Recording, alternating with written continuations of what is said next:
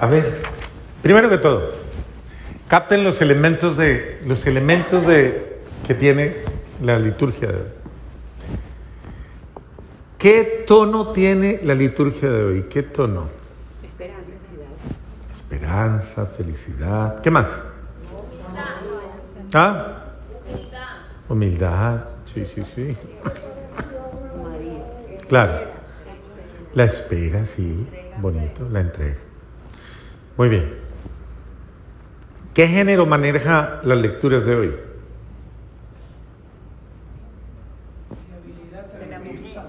¿Qué género? Femenino. Como ustedes lo alcanzan a notar, tanto la primera lectura está referida a una enamorada, la amada del amado, es. La amada del amado, que básicamente, ¿qué dice la amada? Levántate, amada mía, que el invierno ya pasó. Uy, inspirador, ¿no? Levántate, amada mía, hermosa mía. Hermosa mía, Paloma mía. paloma mía. Aquí viene mi amado saltando por los montes, retosando por las colinas. Mi amado es como una gacela, es como un venadito que se detiene detrás de nuestra tapia, espía por las ventanas y mira a través del enrejado, enrejado. Mi amado me habla así. ¿Cómo es que habla? Levántate. Levántate, amada mía, hermosa mía, y ven. Mira que el invierno ya pasó y han terminado las lluvias y se han ido. Flores brotan. Ya sobre la tierra ha llegado la estación de los cantos, el arrullo de las tórtolas. Se escucha el campo, ya apuntan los frutos de la higuera y las viñas en flor exhalan su fragancia. Levántate, amada mía, hermosa mía, y ven. Paloma mía, que anidas en las hendiduras de las rocas, en las grietas de las peñas escarpadas. Déjame ver tu rostro. Hazme oír tu voz, porque tu voz es dulce y tu rostro encantador. ¿Quiénes son esos? ¿De quién está hablando? De nosotros ¿De quién? y de Jesús. De El amado es Jesús. La amada soy yo. Ave María. Bueno, bien, vamos bien. ¿Qué más? ¿Ah? ¿Cómo te identificas tú con ese texto de hoy?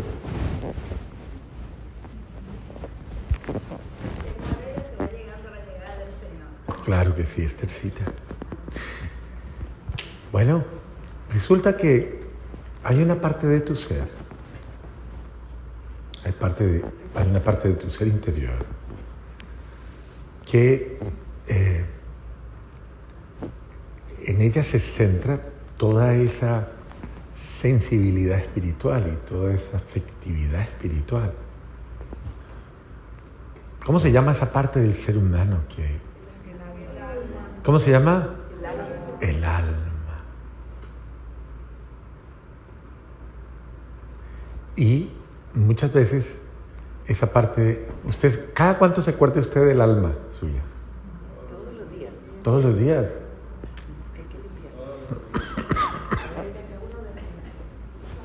Bueno, el alma es esa dimensión del ser de cada uno de nosotros que dirá ah, una reflexión muy bonita, dirá que siempre se acuerda de aquel de quien nació.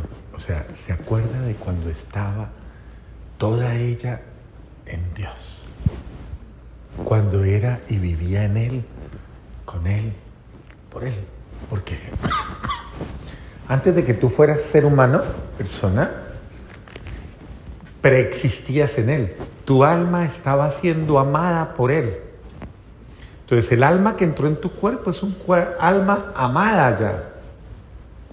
Desde antes de formarte en el vientre materno. Acuérdense, son textos muy, muy diciente. Antes de formarte en el vientre materno, yo ya te había elegido, yo ya te había amado. Porque esa es la elección. Entonces, nosotros somos seres, que así no lo comprendamos en este momento, seres amados desde antes de la creación, desde antes de mi, de mi existencia. Nacemos del amor porque somos emanación, como dice la palabra, emanación pura del omnipotente, somos emanación de Dios. ¿De dónde ha nacido usted? De Dios. No nació simplemente de la contingencia genética de su mamá y su papá, no, usted nació mucho antes, mucho, o sea, su ser.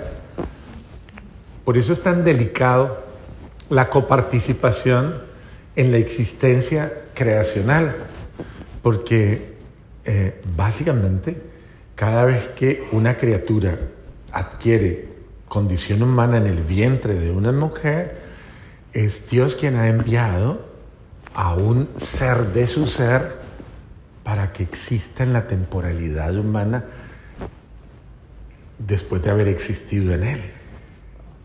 Y cuando salimos de aquí, ¿para dónde nos vamos? Volvemos con Él otra vez.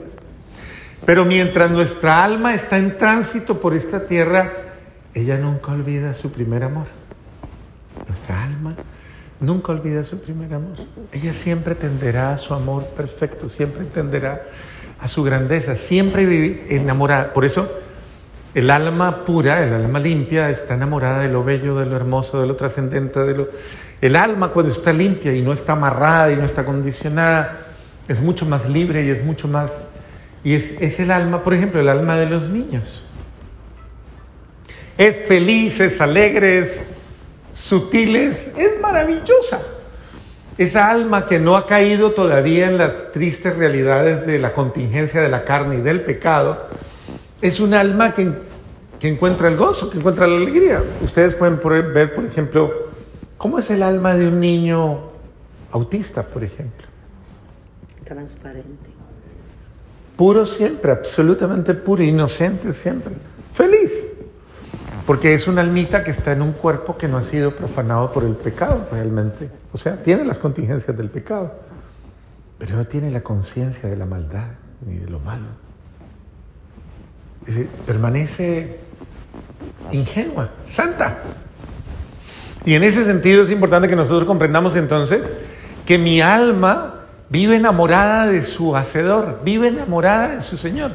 Lo busca, lo desea. Ese es el deseo de orar que tenemos. Ese es el deseo de, paz, ese es el deseo de sobrenaturalidad, ese es el deseo de, alegría, el deseo, es, todo eso es mi alma respirando, es mi alma haciendo, es mi alma deseando, es mi alma anhelando. Por eso, cuando usted a su alma la malogra con el pecado, ella se entristece de tal manera que usted siente esa herida interior. Cuando usted peca, usted agrede de tal manera la, integridad de su ser y de su alma que usted, por eso es que usted siente dolor, tristeza. Y uno llora, la, tristeza que produce el pecado es la, la afección de un alma herida. Un alma herida. Y cuando un alma es sometida a demasiado pecado, pues es un alma condenada. No tiene que morirse para condenarse. Las almas se condenan en vida. El drama de la condenación comienza aquí. Cuando un alma es sometida al pecado, esa alma sufre, llora. Por eso el alma de una persona en pecado es un alma triste, un alma, un alma abatida, un alma herida, un alma maltratada, es un alma oscura es un alma confusa, es un alma, enferma. Sí, doliente. Es un alma de alguien, de alguien que, y por eso se enferma y termina enfermándose hasta el cuerpo, porque se pierde, se pierde todo, las ganas de vivir, se pierde, es, es básicamente, es fuerte. Por eso eh, es importante uno sanarse del pecado para sanar el alma. Debo sanarme del pecado porque el pecado me hace mucho daño. Y entonces volver a la pureza de mis seres, volver a la transparencia de mi alma. Y en ese sentido mi alma busca ser feliz, busca enamorarse, busca ser amada, busca estar plena, ella busca la plenitud. Y esa alma busca estar con Dios, sueña con Dios, desea estar con Dios, anhela llegar a Dios.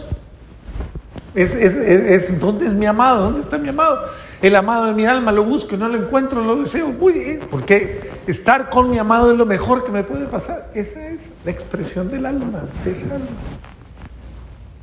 Y nadie más le puede dar eso. O sea, usted puede incluso entrar en la experiencia de la vida marital, de la vida conyugal, de la vida afectiva. Pero nada, ni, ni siquiera esa calidad de amor temporal humano llena lo que solo Dios hace en el alma, lo que solo Él puede hacer en el alma, lo que solo Él logra en el alma. Porque el alma es, tiene vocación, vocación de grandeza, vocación de infinito, tiene vocación divina, vocación de Dios. Por eso usted no puede reducir la vocación que usted tiene. Porque usted tiene que tener muchísimo cuidado porque aunque usted lo ignore, aunque usted no lo entienda, o aunque usted lo minimice, o aunque usted se considere lo peor, porque una de las cosas que hay, que nos puede llegar a pasar mucho a nosotros y que de pronto le pasa a muchas personas, que ese es el grave problema de la autovaloración eh, negativa y la autoestima negativa. La autovaloración negativa es la persona que desconoce quién es, lo mucho que vale, y cuando uno desconoce lo que vale, pues tristemente es cuando uno lastimosamente eh, termina despreciando o termina atentando contra su integridad por ignorancia, porque no sé, no, no, no. Y la segunda, la autoestima, cuando usted no se ama lo suficiente, no se valora, no se ama.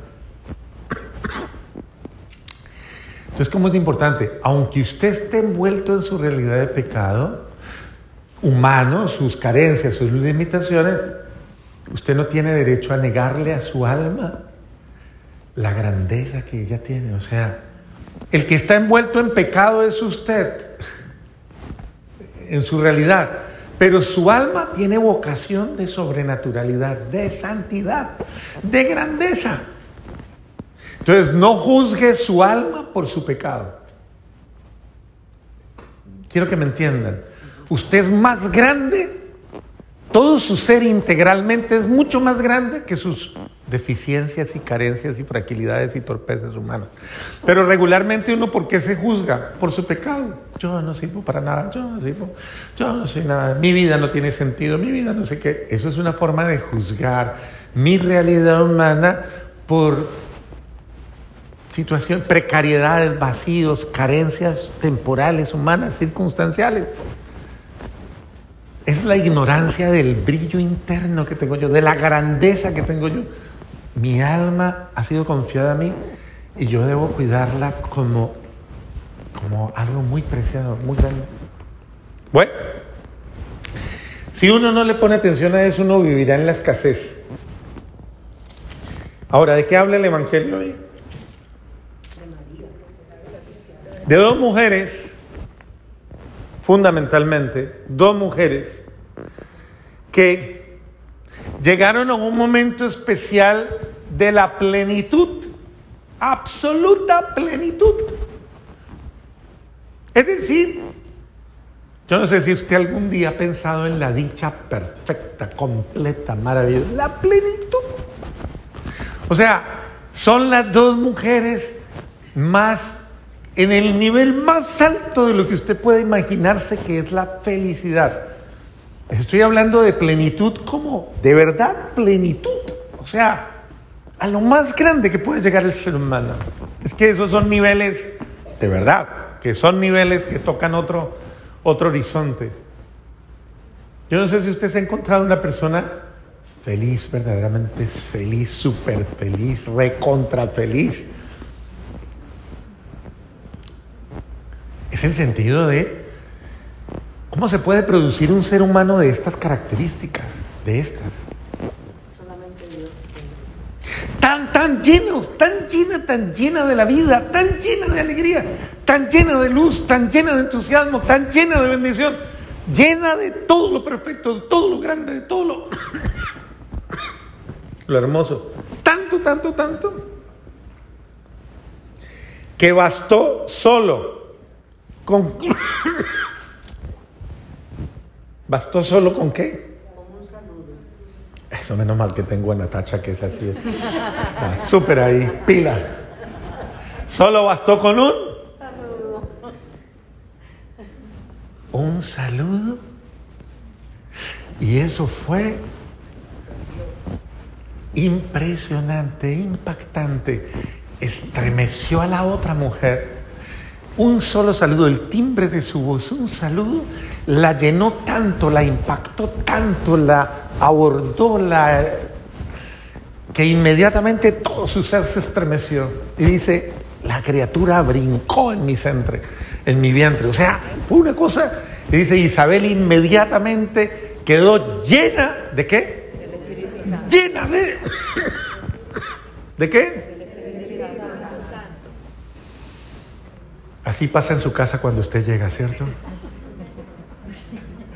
¿Cierto que sí? Tal cual.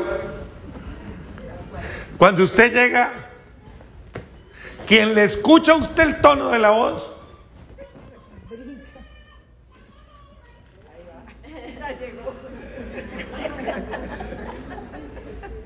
Marixa, cuando usted escucha la voz de Néstor, ¿qué siente? Tranquila. Bendito sea Dios. Le da paz. Es el sentido de, miren cómo, esto es muy importante, porque es de verdad una persona llena de Dios, llena la vida, llena, llena el corazón, llena el alma, llena la mente, llena todo. Una persona llena de amor, está llena de Dios, está llena de amor. Está llena de, de felicidad, está llena de esperanza, está llena de luz, está llena, llena de todo, llena de lo más bello, de lo más precioso. Y esa es María, la llena de gracia, la llena de Dios. ¿Cómo lo hizo ella? Dejando, ¿qué?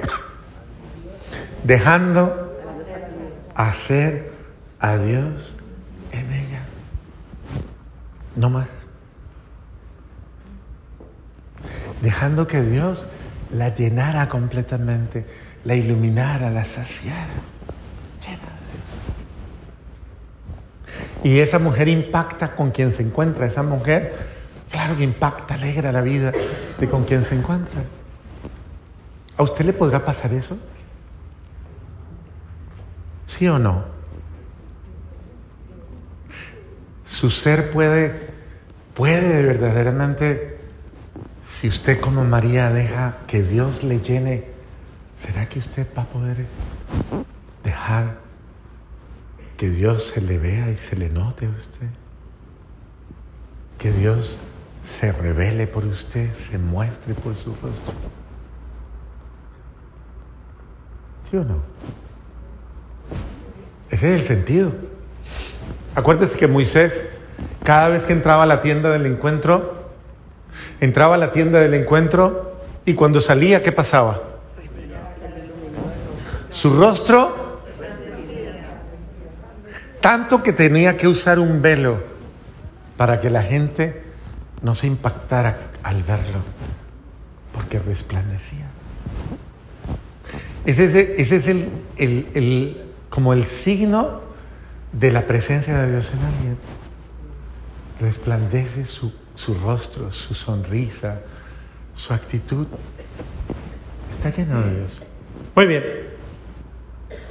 Se encontró esta mujer plena, plena, plena, con otra favorecida, con otra bienaventurada, con otra alegre, con otra feliz, porque a esta mujer también le respondieron a su humilde fe. Era una mujer que para el mundo llegó un momento en que experimentó la frustración de la esterilidad, el dolor de la esterilidad. Pero Dios que supo escuchar su plegaria, su oración y que supo responder, le dio la alegría de ser madre tardíamente, a una edad avanzada. Y cuando esta mujer escucha la voz de María y sale y queda lleno del Espíritu Santo, inmediatamente comienza a exaltar, a casi podríamos decir alabar, bendecir, glorificar la obra de Dios en la otra. Dios fue el don de la comunicación sobrenatural, el don de la trans, de esa ¿cómo podríamos decirlo? Era como una revelación inmediata actuando, o sea, la Virgen María que llega con... y no le tuvo que contar nada, ni siquiera, no le contó nada. Ella no le dijo nada a Isabel. Y, y todavía en esa época no había tanto chismoso como ahora, ni había tanta forma de ser chismoso. No había ni celular, ni había una cosa, ni mails, ni nada de esas cosas. O sea, nadie se pudo adelantar, imposible que hubiera sido la mula la que hubiera adelantado y le hubiera contado. O sea, no había nadie que hubiera puesto en evidencia el secreto. La Virgen María venía a contarle la alegría que estaba viviendo y a felicitarla por la alegría de ella, pero no bastó sino ese momento y ella inmediatamente se dio cuenta y dice, ¿cómo es que la madre de mi Señor viene a mí. En ese momento hubo una revelación en Isabel. Isabel comprendió que María era la madre del Mesías. Una comunicación sobrenatural impresionante. Le leyó la mente, le leyó, ¿qué cuentos? Es la revelación de Dios. Dios muestra. Porque cuando haya, cuando una persona está llena de Dios, está llena de, de gracia de Dios, Dios muestra, muestra. Por eso es que, discúlpenme lo que voy a decir, con todo respeto, porque yo a tierra, línea tierra muy fuerte. Pero cuando la mujer que ama fielmente a su marido y lo ve llegar con cara de, aunque una, ella sabe cuando viene cansado y ella sabe cuando viene con otra cosa rara. Y se lo dice. ¿usted tiene algo? Y él dice, hay unos que terminan diciendo, mi mujer es bruja. No es bruja. Ah, o está loca, o se está imaginando. Es la percepción sobrenatural, la percepción. Con un hijo. A mí me ha pasado en mi familia, en ese contexto familiar Tú a veces puedes encontrar un hermano y percibir lo que está pasando. Percibirlo. Es que los que se aman se perciben, ¿o no? Uno percibe. Si los animalitos perciben su tristeza y van y se le acercan y le contemplan, ¿o no? Ahora un ser humano con todos los dones y gracias que Dios le ha concedido. Entonces hay una comunicación sobrenatural en el corazón en el que actúa Dios. Y esa comunicación la tuvieron en ese momento estas dos mujeres. Y la una se alegró con la otra y las dos se gozaron. ¿Y cómo es que la madre de mi Señor viene a mí? En cuanto tu saludo llegó a mis oídos, todo mi ser, ¿ah? Y dice, bendita tú. ¿Qué le dice? Bendita tú. Que has creído. Bendita tú que has creído. Bendita tú entre todas las mujeres, sí y bendito es el fruto de tu vientre. Eh, es el encuentro de dos plenitudes, el encuentro de dos alegrías, el encuentro de dos, no de dos escaseces, no. Este es el encuentro de dos ricas, de dos ricas, ricas, ricas, llenas de gracia, llenas de alegría, llenas de... Mire, yo no me imagino cómo fue la cosa de ahí en adelante desde que María llegó hasta que nació el Bautista y hasta que siguió todo. Pero imagínese usted viviendo. Y estaba Zacarías, el mudo, ¿no? El mudo no puede decir nada porque lo dejaron mudo. Entonces el hombre solamente miraba lo que pasaba. Él estaba mudo, acuérdense. ¿Recuerdan? Lo castigaron. Por algo lo callaron. Él se quedó callado, no podía decir nada. Es que yo creo él escuchando tantas cosas tan impresionantes, escuchando a la Virgen, escuchando todo. Una escena es impresionantemente hermosa. Y de alguna manera es este, este, este Evangelio de la Visitación, este escenario, es una dimensión profética, es una dimensión reveladora, es una dimensión, es una dimensión maravillosa. Es como deberían ser todos los encuentros humanos, todas las realidades humanas. Debe ser el fruto de la abundancia de Dios en nuestras vidas, el fruto de la alegría, el fruto de la felicidad. Y así deben vivir los seres humanos, proclamando. La Virgen María inmediatamente comienza su Magnificat, ¿no? Proclama mi alma la grandeza del Señor. Es bella. Dice, alegra mi espíritu en Dios mi Salvador, porque ha mirado la humildad de su esclavo y comienza a hacer toda esa maravilla hermosa. Desde ahora me llamará todas las generaciones, porque el poderoso no estaba en un no estaba en un momento de embriaguez de soberbia ni de nada, no. Era de la manera más humilde reconocer la obra de Dios en su vida, la grandeza. El Magnificat es la forma más sana de una persona equilibrada, madura, serena, de reconocer la grandeza de Dios en ella y decir, sí, es que yo soy grande, no por mí, sino por lo que Dios ha hecho en mí. Y eso hay que descubrirlo. Es importante que nosotros redescubramos la maravilla de Dios en mi vida y salgamos del complejo del pecado, de estar viviendo a toda hora atemorizados, maltratados y agobiados por el pecado. ¿Por qué no nos gloriamos en, en, en alguien que nos ama tanto? ¿Por qué no nos gloriamos en tanta bendición? ¿Y por qué no de verdad nos alegramos en todo lo que hace Dios en nosotros? ¿Será que no hay motivos? ¿Usted no tiene motivos para alegrarse? ¿Sí los tiene? ¿Y como cada cuánto se alegra usted de eso? ¿Sí? ¿En serio? Y- y Yo pienso que eso, eso es importante, gozarse, aprender a gozarse y aprender a ser feliz. Feliz con la alegría sobrenatural que no necesariamente tiene que ver con que mi marido funcione, mis hijos sean obedientes, tenga plata, tenga salud, tenga no sé qué, todo el mundo me quiera. No tiene ni siquiera nada que ver con eso. Tiene que ver con la plenitud de la alegría de que estoy lleno de Dios, llena de Dios. Y Él me hace feliz. Él es suficiente. Él basta. Él me llena totalmente. Entonces estamos invitados a ser plenos de Dios, llenos de Dios, felices de Dios, como María, como Isabel.